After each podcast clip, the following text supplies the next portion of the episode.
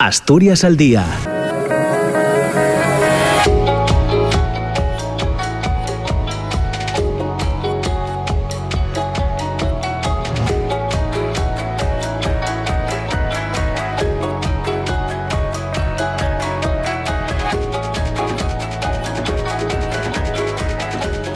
¿qué tal? ¿Cómo está? Muy buenos días. Son las 9 de la mañana y dos minutos. Bienvenidas, bienvenidos a Asturias al Día, programa, ya saben, de tertulia, de conversación, de opinión, de intercambio de ideas y reflexiones cada mañana, entre las 9 y las 10, en la radio pública en RPA.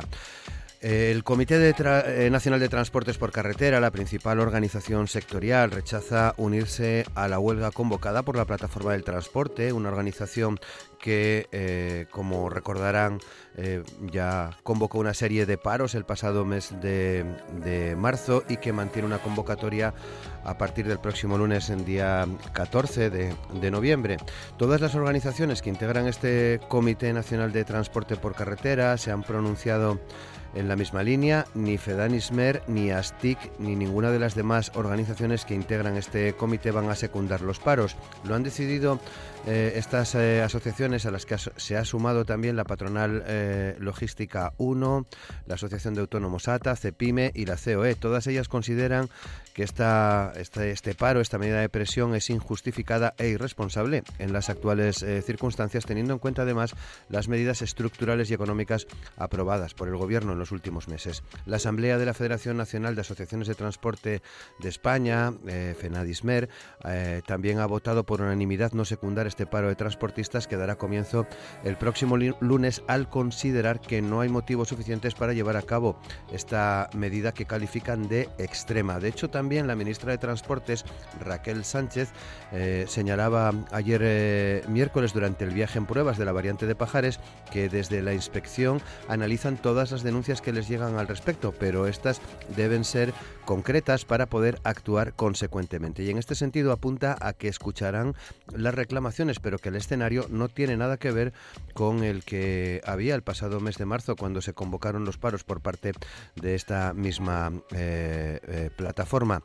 De hecho, la ministra de Transportes pasó ayer prácticamente todo el día en Asturias, primero en ese viaje en pruebas de la variante de Pajares y luego por la tarde en un acto de la Federación Socialista Asturiana en La Viana para conmemorar los 40 años de la mayoría absoluta del Partido Socialista en el año 82. Eh, Respecto de la variante, también eh, les comentamos que el Gobierno Central mantiene la fecha, mayo de 2023, para eh, que pueda entrar en funcionamiento. En ese mes arrancará la venta de billetes para el AVE a Asturias, según confirmaba también ayer la ministra de Transporte Raquel Sánchez, que recorría junto a Adrián Barbón, el presidente del Principado, esta variante que tras una inversión cercana a los 4.000 millones de euros va a permitir realizar el recorrido entre Oviedo y Madrid en menos de tres horas.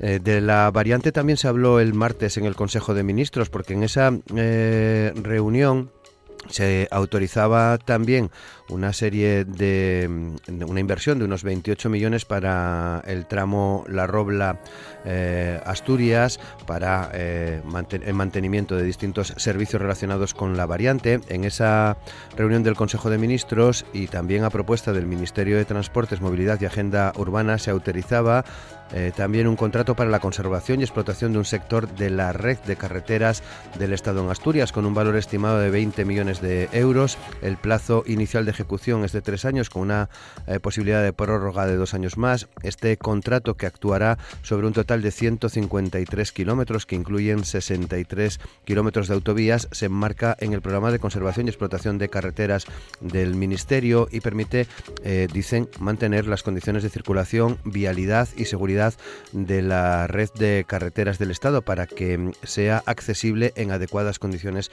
para todos los ciudadanos. Se habla de ese sector 5 en el que se incluyen tramos de la eh, autovía 8, de la carretera nacional 625, de la nacional 632 y de la nacional 634. Destacan desde el Ministerio que este sector incluye ese mantenimiento y explotación de más de 3.000 metros de túnel y 30 estructuras singulares, entre las que destacan, por ejemplo, el viaducto del Sella o el viaducto del Acebo y que requieren eh, de labores importantes de inspección.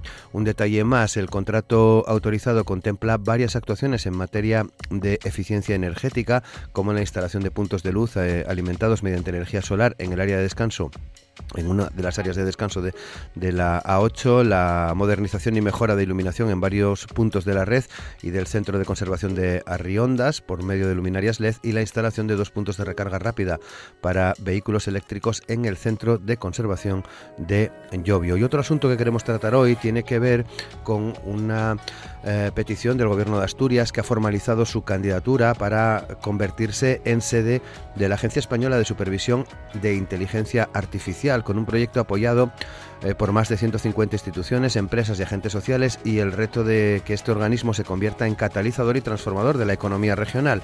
La ubicación propuesta incluye un espacio con más de 1.500 metros cuadrados en Laboral, Ciudad de la Cultura, en la Milla del Conocimiento Margarita Salas de Gijón. El consejero de Ciencia, Borja Sánchez, acompañado por la directora del IDEPA, Eva Pando, y del director del Centro de Inteligencia Artificial de la Universidad de Oviedo, Antonio Bamonde, eh, presentó ya las líneas básicas en las que se sustenta esta candidatura. La propuesta regional cumple eh, con los requisitos que plantea el Ministerio de Asuntos Económicos y Transformación Digital para instalar esta futura agencia, una sede donde desarrollar proyectos piloto, espacios de prueba y actividades de asesoramiento para el uso de la inteligencia artificial.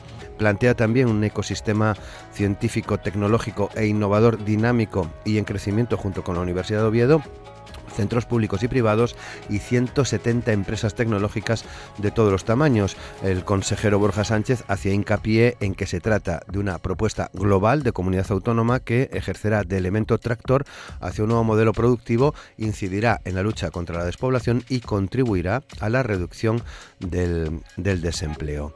Eh, son los asuntos que hoy traemos al programa Asturias al Día, en el que va a van a participar Iván González del Partido Socialista, que forma parte de la dirección de la Federación Socialista Asturiana. Estará también Ramón García Cañal, ex senador del Partido Popular y miembro de la, de la dirección del Partido Popular de Asturias. Y también estará hoy con nosotros Alba González, secretario de organización de Podemos eh, Asturias. Tenemos que disculpar la ausencia en el programa de hoy de representantes de Ciudadanos por una indisposición de. Eh, de, conocida en la tarde de ayer. Quien tenía previsto participar hoy con nosotros no puede, no puede estar, así que disculpamos hoy, en cualquier caso, la ausencia de esta formación política de ciudadanos habitual en la tertulia política de los eh, jueves. Son las 9 de la mañana y 9 minutos. Asturias al día, con Roberto Pato. Con Amor Argüelles en el control de sonido saludamos a nuestros invitados en el día de hoy. Iván González, ¿qué tal? ¿Cómo estás, Iván? Buenos días. Muy buenos días, Roberto. Encantado de estar en la radio pública asturiana. Muchas gracias, Iván. Eh, Ramón García Cañal, ¿qué tal, Ramón? ¿Cómo estás? Muy buenos días. Pues estamos bien aquí también en la, en la, radio, en esta interesante tertulia. Gracias, Ramón. Y Alba González, ¿qué tal, Alba? ¿Cómo estás? Muy buenos días. Hola, buenos días, Roberto. Encantada de estar una semana más en la RPA. Muy bien, pues muchas gracias a los tres eh, por participar hoy con nosotros. Quería comenzar pidiendo su opinión en torno a esta convocatoria de la huelga de la plataforma para, para el sector del transporte de mercancías por carretera. El Gobierno afirma que hará lo necesario para evitar eh, un paro del transporte al que no le ve sentido y parece que la plataforma eh, convocante no cuenta, al menos de momento, con eh, los apoyos de otras entidades, de otras organizaciones del transporte, como es el caso del Comité Nacional de Transporte por, por Carretera y todas las asociaciones que antes mencionábamos. Desde la parte política, Iván, no sé cómo lo veis vosotros, la, la convocatoria de este, de este paro a partir del próximo lunes, día 14. Bueno, así es, tú mismo lo, lo, comentabas ahora. Yo creo que hay que verlo un poco en el contexto actual ¿no? y en el contexto del año en el que nos encontramos. Vivimos una situación bastante complicada para el conjunto de la sociedad española y europea, fruto de, de la guerra de Ucrania y también las consecuencias que tiene pues todo esto para trabajadores y para las familias, tanto también la, para la actividad económica y sus distintos sectores. ¿no? A partir de ahí, de esta consideración, pues un principio básico que da también un poco de, luz. Los gobiernos de España y, de Asturias están tomando medidas pues, tanto para proteger a las familias y los trabajadores por un lado, como para respaldar esa actividad económica y, el empleo y los sectores más afectados por, por el otro. La verdad que bueno, el compromiso del Gobierno de España para respaldar al sector del transporte y, y mitigar el impacto que tiene toda esta, esta situación en este sector de los, de los transportistas eh, es firme y claro y está probado con hechos. ¿no? Ahí están las medidas que se aprobaron para solucionar la anterior huelga, el anterior paro y que a día de hoy siguen vigentes. Eh, en primer lugar, el descuento de 20 céntimos en el combustible por litro, eh, también esos más de 450 millones de euros de, ayudas directas a las empresas del sector y la garantía de que los transportistas cobren un precio justo y digno por sus servicios y que no tengan que trabajar a, pérdidas, ¿no? que solo faltaba y que se plasmó pues en el Real Decreto que se aprobó finalmente en, verano y que está en vigor. Por tanto, a partir de ahí, una cosa que yo creo que está clara, y es que en esta ocasión, como bien decía ayer la, ministra de Transportes, Elena, en esta ocasión mm, no hay motivos, no se dan las razones para un nuevo paro que desde luego no beneficia a nadie, ni al conjunto de la actividad económica, ni tampoco al, al sector, ni tampoco a la ciudadanía, que ya eh, de verdad bastante está pasando, estamos pasando este, este año. Eh, ahora mismo es tiempo de responsabilidad y el Gobierno de España, como ya señaló, como decía la ministra, está abierto al, al diálogo y hará todo lo, necesario para evitar los, los paros. Pero también otro dato. Ayer, según dijo la delegada del, del Gobierno en, en Asturias, de Lialosa, el paro que está convocado en esta ocasión eh, está convocado por un sector minoritario que apenas representa a un 3% del sector del transporte por, por carretera. Sin ir más lejos, y esto también es un dato que tenemos que tener en cuenta, conocíamos anteayer eh, que la cabeza visible ¿no? de, este movimiento, un transportista, entre comillas, afín a, a Vox, eh, no tiene ni camión ni, ni licencia, pero sin embargo están en esta ocasión empeñado en, volver a paralizar España. Yo insisto en que el Real Decreto está en, vigor, está aprobado, los transportistas reconocen que la situación no es ni mucho menos parecida a la, anterior y se están beneficiando de ella. Entonces, eh, lanzo una pregunta al aire y es si en esta ocasión, eh, sobre todo en vista de lo que conocemos de, la cabeza visible de este movimiento, si de verdad está orientado este paro convocado a mejorar las condiciones del sector o si esconde otros intereses que desde luego los españoles no comparten y que va en detrimento de la sociedad española. Ramón, ¿qué opinión tenéis vosotros?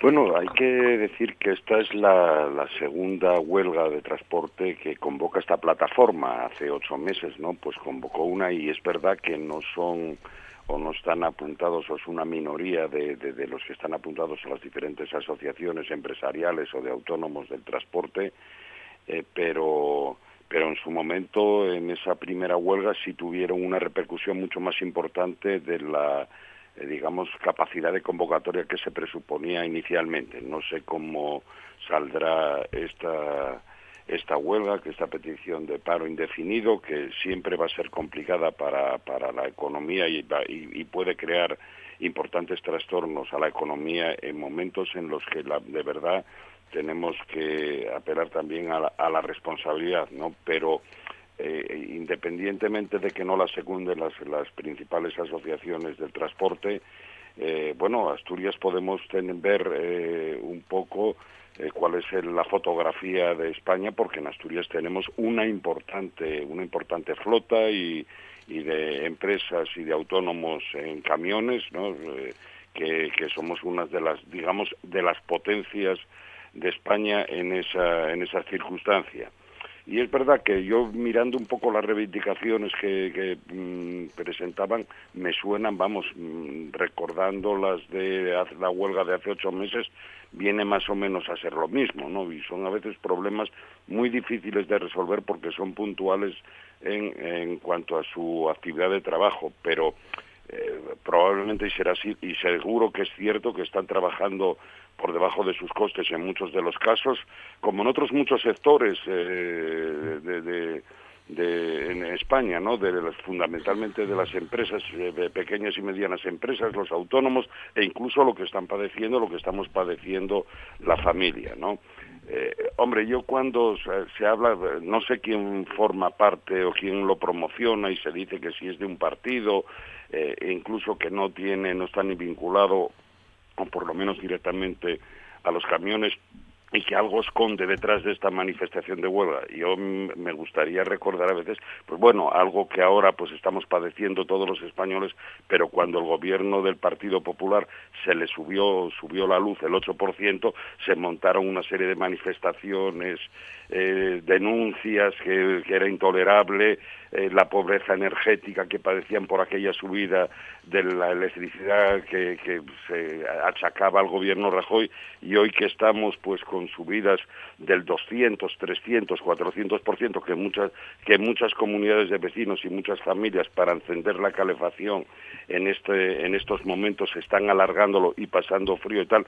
En fin, que cuando se habla también de qué esconde o quién está detrás de las de manifestaciones o de las huelgas, a veces también hay que recordar que cuando otros estamos en el gobierno, eh, eh, quienes ahora un poco se rasgan las vestiduras y están buscando razones contra el gobierno, pues eh, lo han hecho a lo largo de esos años, por ejemplo, del gobierno de, del Partido Popular, con situaciones evidentemente ni, ni, ni, parecidas a las gravísimas que estamos padeciendo todos los ciudadanos y todas las empresas, ¿no?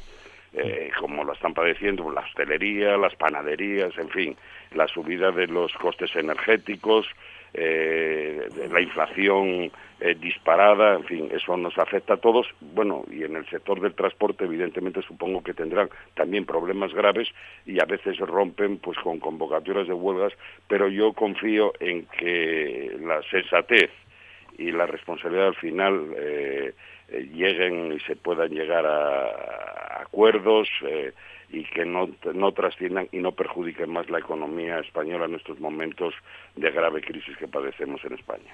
Alba.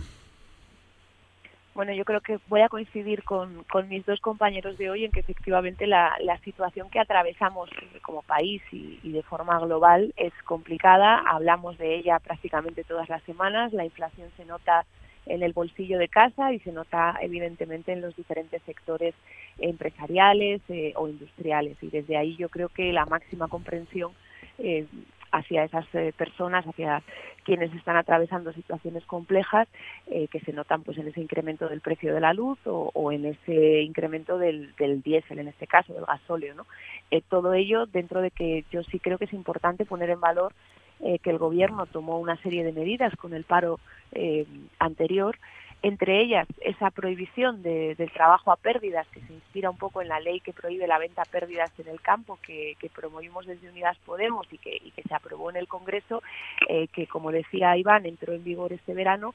Y creo que además es un, bueno, un marco legal que como siempre que algo se implementa, habrá quien quiera hacer, entre comillas, la, la pillería de ignorarlo, pero existen mecanismos de denuncia eh, para, para poner sobre la mesa este asunto, ¿no? Ya, ya, no solo lo que pueda ser la inspección de trabajo, sino un buzón específico eh, anónimo y con plenas garantías para que se pueda denunciar si hay eh, cargadores, si hay empresas que están incumpliendo lo referido a, trabajar a pérdidas. Leía estas semanas una noticia que decía que apenas se han recibido, eh, no llega a 100 denuncias por esta vía, ¿no? De, eh, anónima de, señalar que hay quien está vulnerando el, el, decreto.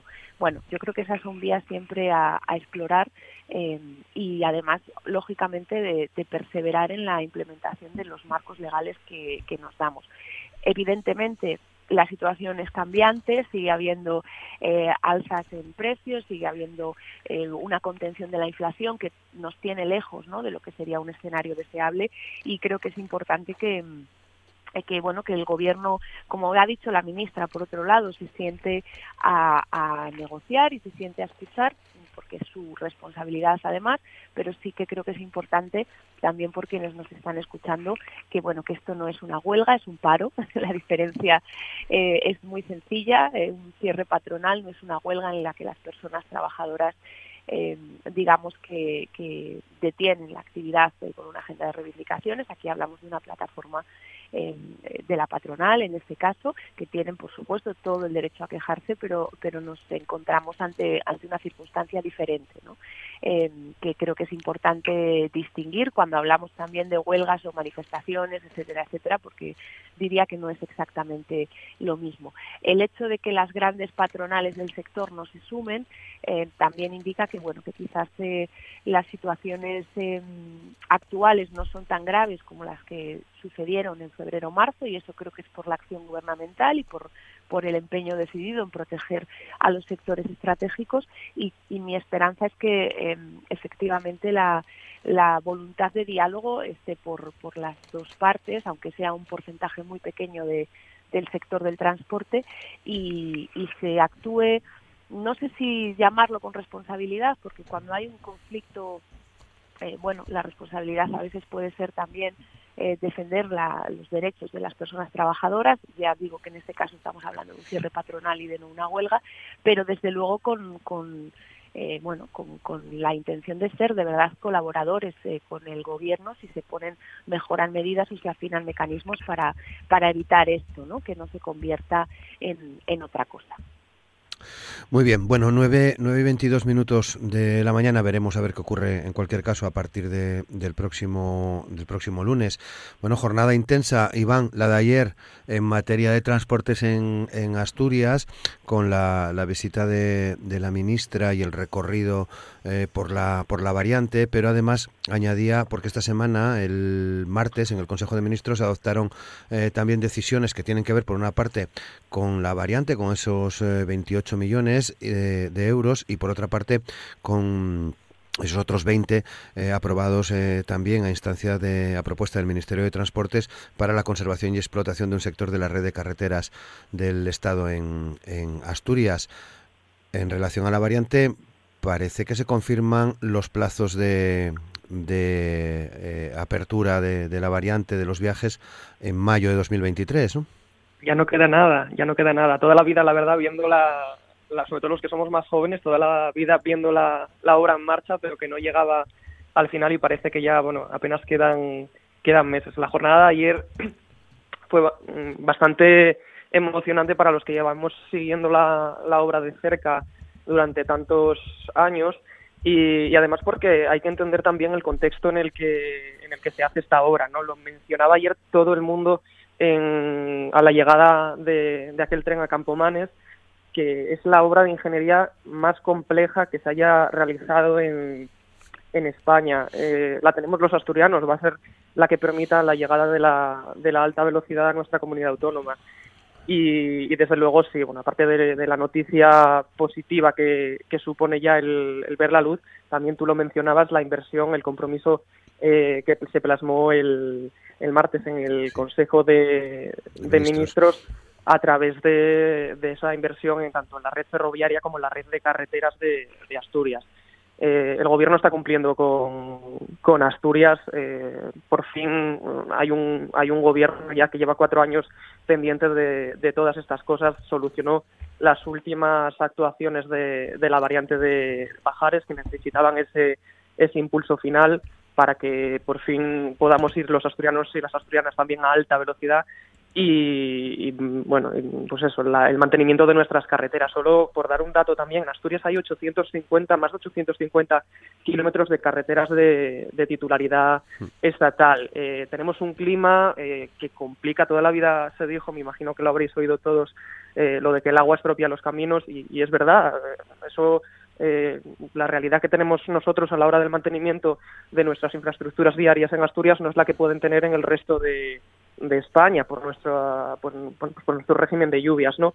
Y, es necesario pues eh, invertir en, mantener en las mejores condiciones nuestra red de, de, carreteras y nuestra red de comunicaciones también por, por ferrocarril.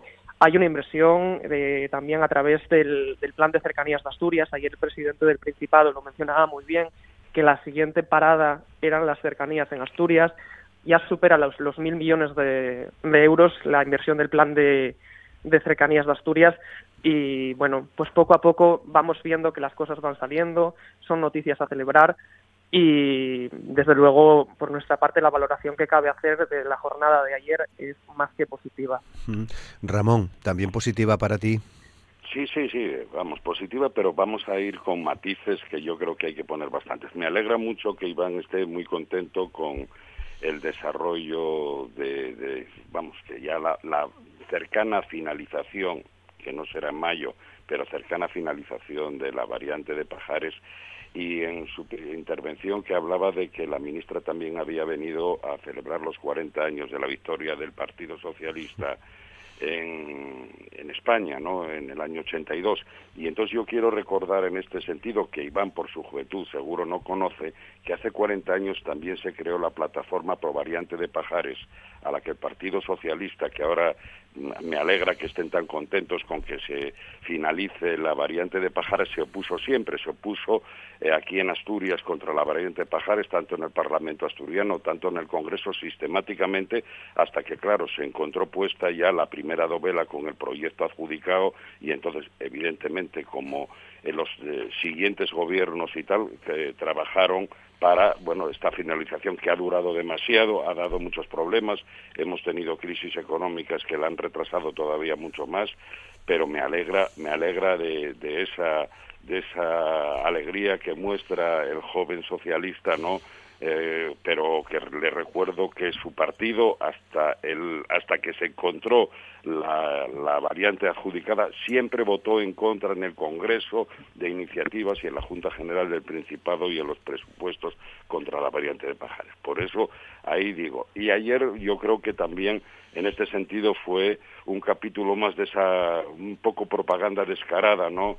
Eh, que recuerda, a mí me recuerda las seis inauguraciones de Luca por, por Areces, ¿no? que se inauguró seis veces. ¿Y por qué digo esto? Porque la ministra de, de Transporte hace unos meses, tres o cuatro meses, anunció que en mayo de 2023 se iba a inaugurar eh, definitivamente y se va a poner en servicio eh, la variante de Pajares para el transporte de pasajeros y mercancías. Ayer y por lo que veo hoy en, los medios de comunicación escritos, que fueron los que he leído, ayer ya dice que, bueno, que lo intentará, eh, pero, pero que, bueno, que se va a intentar que sea, y si no, un poco más adelante. Barbón, sin embargo, eh, publicista impenitente, ¿no?, eh, una verborrea de su grandonismo típico, dijo que no, que en mayo se va a inaugurar. Y no va a ser así por, por algunas razones que, son técnicas, ¿no? Eh, lamento decir que, nuevamente no será así porque tras los reiterados anuncios que ya hizo Ábalos, que se inauguraba en el 2020, después en el 2021 y después para el 2022, ayer hay una circunstancia que hay que saber.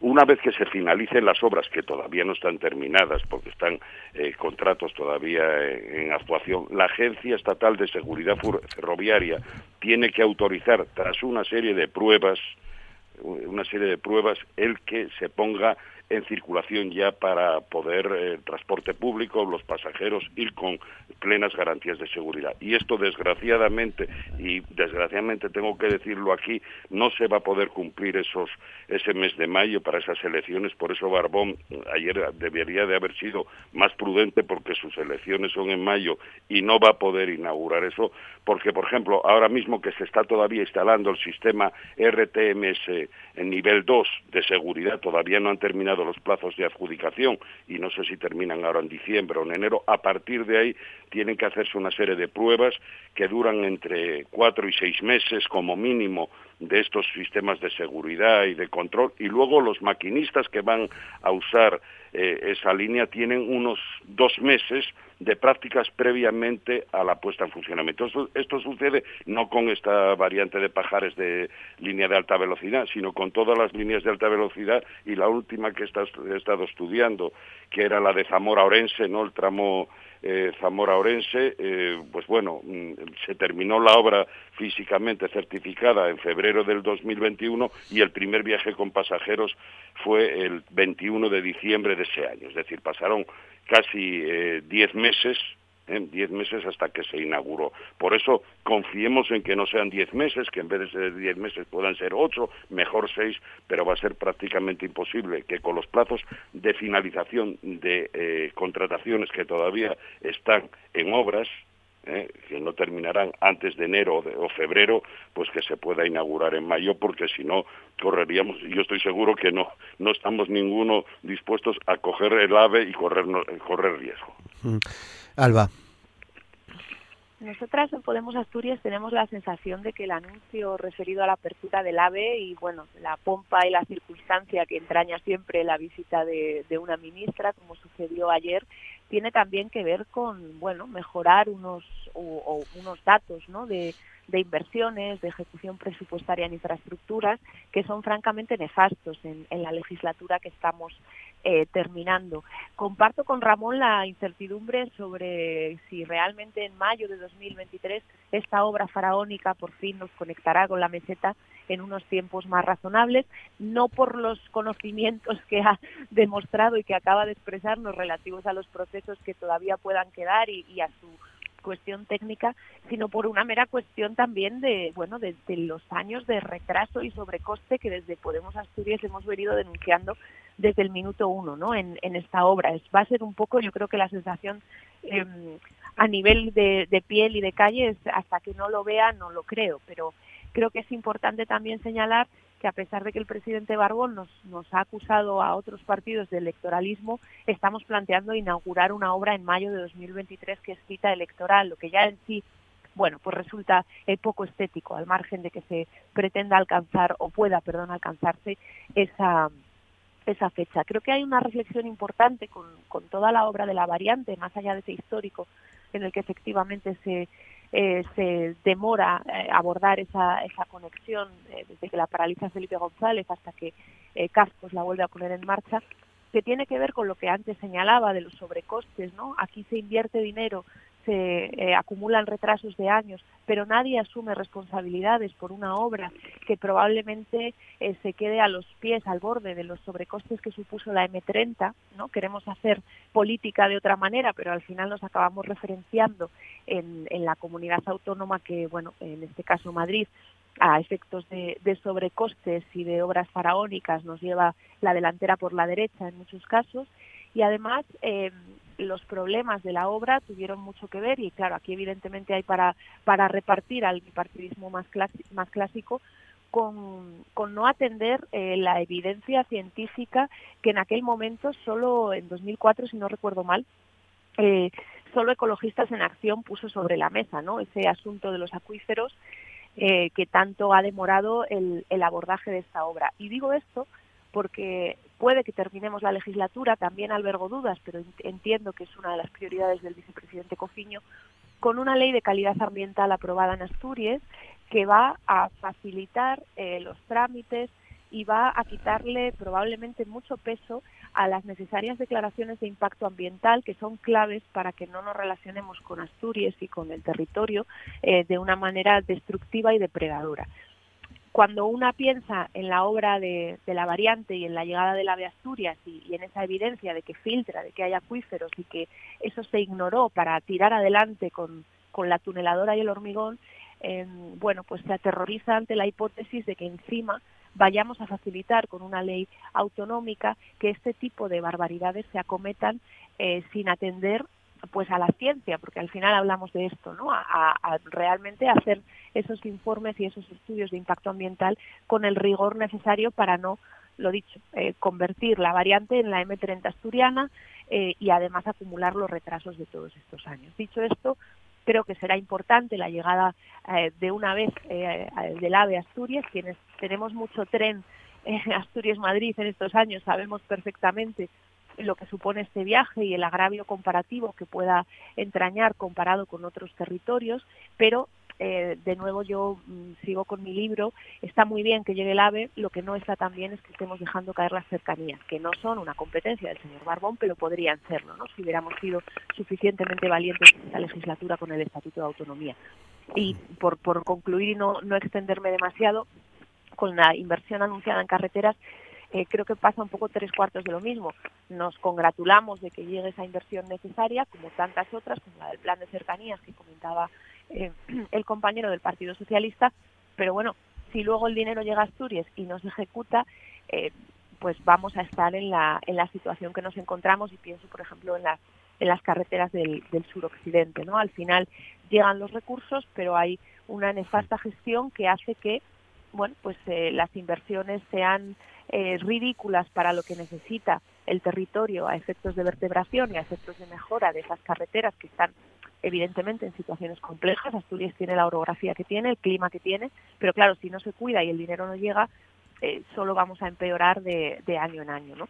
Eh, creo que, que la mirada tiene que estar en perfecto la recepción de esos fondos, eh, pero eh, desarrollemos los mecanismos que nos permitan que no vuelvan otra vez a, o que no queden papraos, si me permitís la expresión más popular, porque al final eh, una lee titulares o, o lee trabajos que salieron hace poco y dice, sí, tenemos un plan de cercanías a lo mejor, pero sus inversiones nos ponen en décadas para alcanzar eh, una situación óptima de, esa red. Y lo mismo sucede con el plan de carreteras, que tiene, si no recuerdo mal, eh, menos de la mitad de las inversiones efectuadas. Eh, bien el dinero, mal la ejecución y adjudicación, es fundamental que, que, esto cambie y que, y que realmente cada euro que llegue se invierta, porque al final estamos hablando no solo de nuestra movilidad o de la conexión del territorio, sino, por ejemplo, en el caso de las carreteras, de la más elemental seguridad, ¿no? Y quienes estamos cerca de carreteras especialmente señaladas por bueno pues por su siniestralidad o por sus complejidades sabemos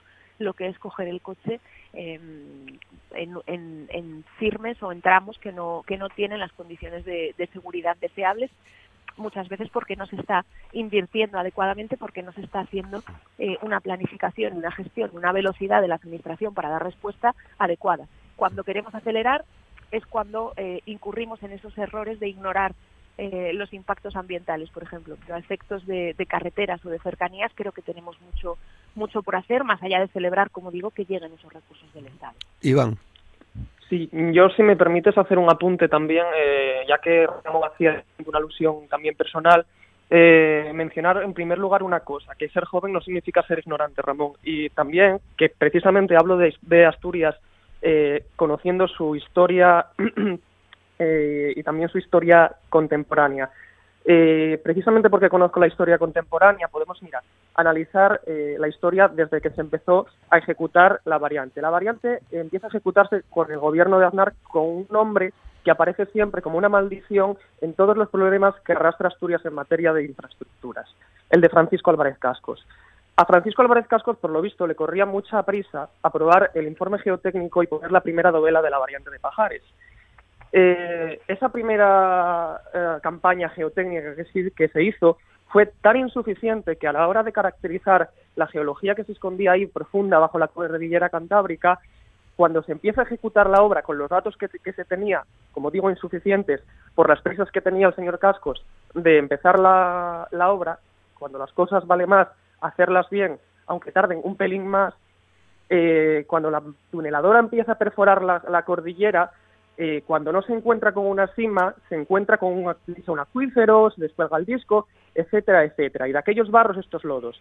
Esa es la obra que deja al gobierno de Aznar, al gobierno de José Luis Rodríguez Zapatero, cuando entra. Cuando empieza la. Cuando empieza la. la perdón. Cuando empieza la, la tuneladora a seguir avanzando es necesario inyectar millones de euros en esa obra para que pueda por fin llegar la alta velocidad de Asturias. Y el gobierno de José Luis Rodríguez Zapatero invierte en esa obra eh, pese a las dificultades que suponía eh, contar con unos estudios geotécnicos insuficientes. Eh, cuando posteriormente llega Mariano Rajoy al gobierno, el esquema que deja uh, de, del ancho de, de, vía en los túneles de la variante es completamente irracional, porque una obra de 4.000 millones de euros que podría servir para el, para el tráfico de viajeros y de mercancías solamente va a permitir el tráfico de viajeros según el planteamiento del gobierno del Partido Popular. Tuvo que llegar el gobierno de Pedro Sánchez para hacer una solución también que permitiese el paso de las mercancías y aprovechar pues todo el potencial que tiene Asturias en materia logística por su situación geográfica y por tantas otras cosas. Por tanto, yo aquí al Partido Popular con el tema de la variante de Pajares, ayer oíamos a un responsable del Partido Popular de Asturias también hablar de un logro colectivo, no dudo que lo sea de la sociedad asturiana, pero desde luego el Partido Popular con esta obra tiene poco por lo que sacar pecho. Ramón, 940.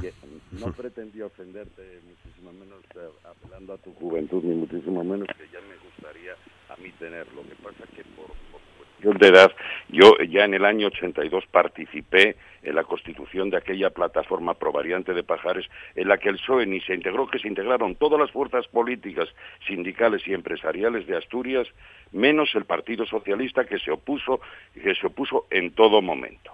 ¿eh? Entonces, por eso te lo quise recordar porque precisamente y probablemente porque eh, ese temor a que el PSOE frenase eh, la, el, inicio de la variante de Pajares, probablemente el ministro Cascos y el gobierno y el, eh, que, que puso la primera novela en el año 2004, eh, para que una vez ya adjudicada la obra no se pudiese echar atrás por culpa de que el PSOE siempre se había opuesto a esa variante. Es decir, que eh, a lo mejor no fue tanta casualidad y esas prisas tenían una razón dada la política y la posición que el Partido Socialista había mantenido durante muchísimo tiempo, ¿no?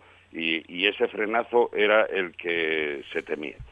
Y hombre, eh, bueno, aquí todos los gobiernos que hemos estado, Partido Popular y Partido Socialista, a lo largo de estos años en el Gobierno de España, pues tenemos nuestros eh, eh, lado positivo y negativo. Eh, hemos padecido crisis, han tenido que recortarse inversiones, se han producido, bueno, en túneles de este calibre de 25 kilómetros y demás, y hay ejemplos en, entre Suiza e Italia y tal que también se han alargado y dan muchísimos problemas y es muy, muy difícil de detectar hasta que no se está perforando el que se hayan producido esos eh, problemas. Pero bueno, ya recordando a este gobierno en los últimos años y después de haber visto el informe de la Intervención General de, la Administración del Estado, de la IGAE, eh, el Partido Socialista, el Gobierno Socialista en estos años ha tenido una inversión muy por debajo de la que tenía presupuestada y aprobada los presupuestos, por debajo del 42%, y en algunos años, y referido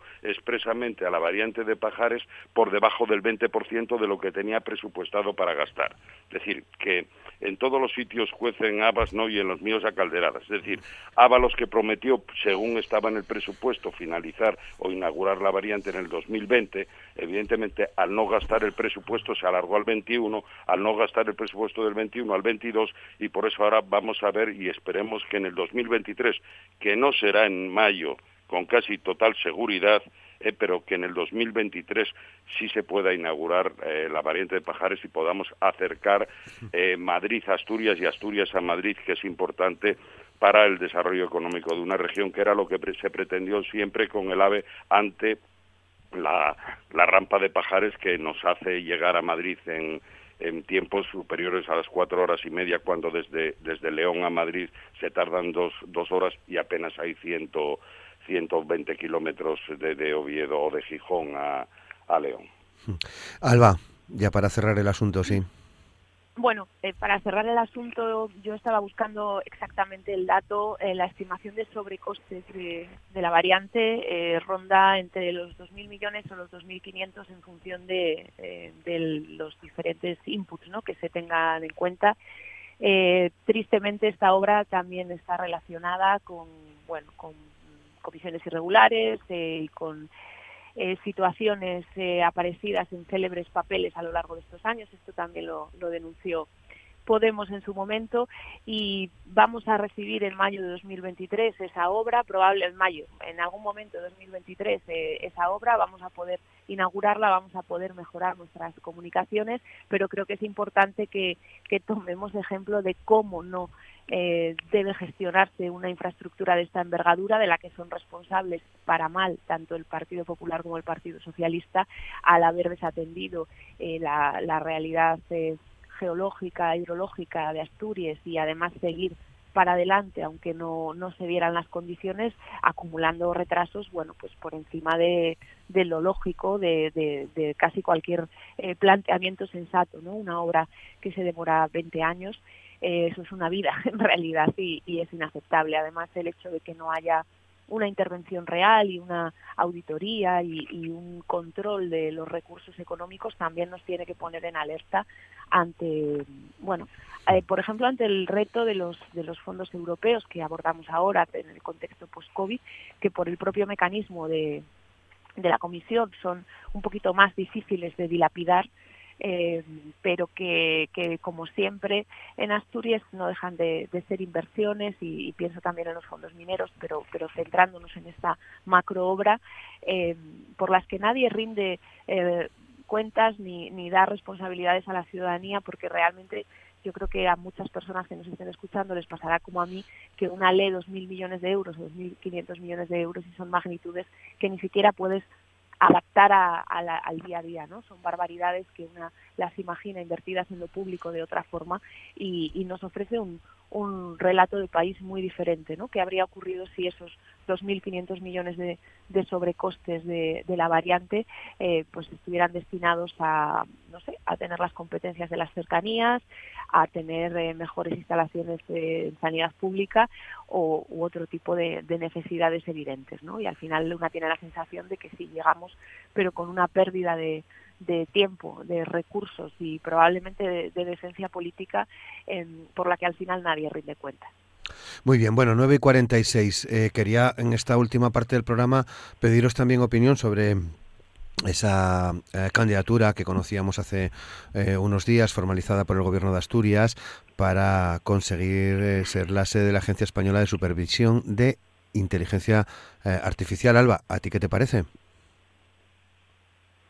En general, eh, cualquier eh, iniciativa relacionada con acoger instituciones u organismos de este tipo me parece positiva, sobre todo porque el Gobierno lanzó esta iniciativa eh, con la idea de descentralizar ¿no? esa, esa Administración General del Estado que, bueno, que, reside y se residencia en Madrid de una forma que inevitablemente puede generar un agravio hacia el resto de, de territorios. Creo que eh, la, voluntad expresada de descentralizar es muy positiva eh, porque nos afecta a todos los niveles. ¿no? La propia conversación que veníamos manteniendo sobre el AVE, las horas de llegar a Madrid, cómo priorizamos incluso mentalmente esto por encima de otras conexiones, porque en fin, ir a Coruña es un viaje bastante, bastante más largo y no tenemos tren a Ferrol, es decir, Entiendo que, la capitalidad atrae y que es importante conectarnos con Madrid, pero creo que es importante también que dejemos de mirar desde una visión periférica los supuestos centros, ¿no? Esto a nivel eh, ciudadano, a nivel empresarial, a nivel cultural y a nivel también un poco de, cierto orgullo. Así que la, iniciativa que, promueve este gobierno de coalición de descentralizar administraciones eh, me parece que es importante, eh, que necesita un impulsito probablemente de tiempos en, en este año, pero que sería muy relevante que dejemos de considerar que todo pasa por, por la capital del Estado eh, y que mm, además en este caso que hablamos de algo tan relevante ¿no? como, como la, supervisión de la inteligencia artificial con un proyecto instalado en un lugar solvente como pueda ser la universidad laboral y con el apoyo de la sociedad civil, del tejido empresarial asturiano, muy, conectado a esa milla del conocimiento Margarita Salas, creo que es eh, relevante y que, y que sería muy potente para, para Asturias eh, albergar un organismo de estas características. Em, es cierto que, bueno, inevitablemente una piensa en el desmantelamiento industrial que estamos sufriendo y parece que le ponemos eh, la velita al futuro y hay que hacerlo, por supuesto, la I más de más es fundamental, las profesiones, los empleos, los desarrollos ¿no? tecnológicos del futuro son aquellos por los que debemos conducirnos, pero bueno, no, no quería dejar de señalar que eh, atravesamos en la industria tradicional asturiana, y pienso tanto en Arcelor como en Duro, momentos muy complicados relacionados con, el despido de personas trabajadoras o con una incertidumbre vinculada a la deslocalización y a la falta de, eh, capacidad del gobierno asturiano para evitar que empresas en las que invertimos muchísimo dinero se vayan de Asturias. Eh, y ahí también tendríamos que, poner mucha energía, ¿no? Porque la historia de, de cierres o la, descomposición industrial de Asturias, eh, bueno, es una, es una tragedia que a veces parece que, que el gobierno socialista actual da por hecho en lugar de poner eh, herramientas para, para revertirla y creo que ojalá fuera un poquito más compatible, ¿no? sentar a las grandes patronales eh, del sector industrial y, proteger realmente el empleo y a las personas trabajadoras del sector industrial asturiano, a la vez que estamos mirando y construyendo el futuro, eh, albergando o pretendiendo albergar eh, una, una entidad, una agencia centrada en, la IA, que al final ya lleva siendo el futuro mucho tiempo y, nos va nos va a marcar en, en todos los, campos científicos. ¿no? Creo que además se puede eh, esta conversación cuando salió la, noticia de que se pretendía descentralizar, yo recuerdo hablar con una compañera de, mi partido, que fue secretaria de Estado de Igualdad, Noelia Vera, gaditana, que ella decía, bueno, pues eh, el, el, Cádiz, ¿no? De, esas primeras cortes democráticas, anda que no merecería eh, una institución que también nos recuerde eh, una cultura democrática de país en estos dos siglos. Yo creo que Asturias, con nuestra Junta General, también sería un sitio eh, que tendría hasta un punch histórico ¿no? para recibir un organismo de este tipo y recordar que hemos sido parte de, una memoria democrática y de, una historia de construcción de la libertad civil em, que, bueno que, necesitamos a veces reivindicar, que está como muy apartada a lo mejor de, de los primeros focos públicos, pero que es clave y que con iniciativas de este tipo de descentralización de las instituciones del Estado también podemos reforzar. Ramón. Bueno, yo me da la impresión de que se están creando unas expectativas eh, muy superiores a lo que a lo que una agencia de este tipo que tiene su importancia, pero hay que situarla en su propio lugar, ¿no?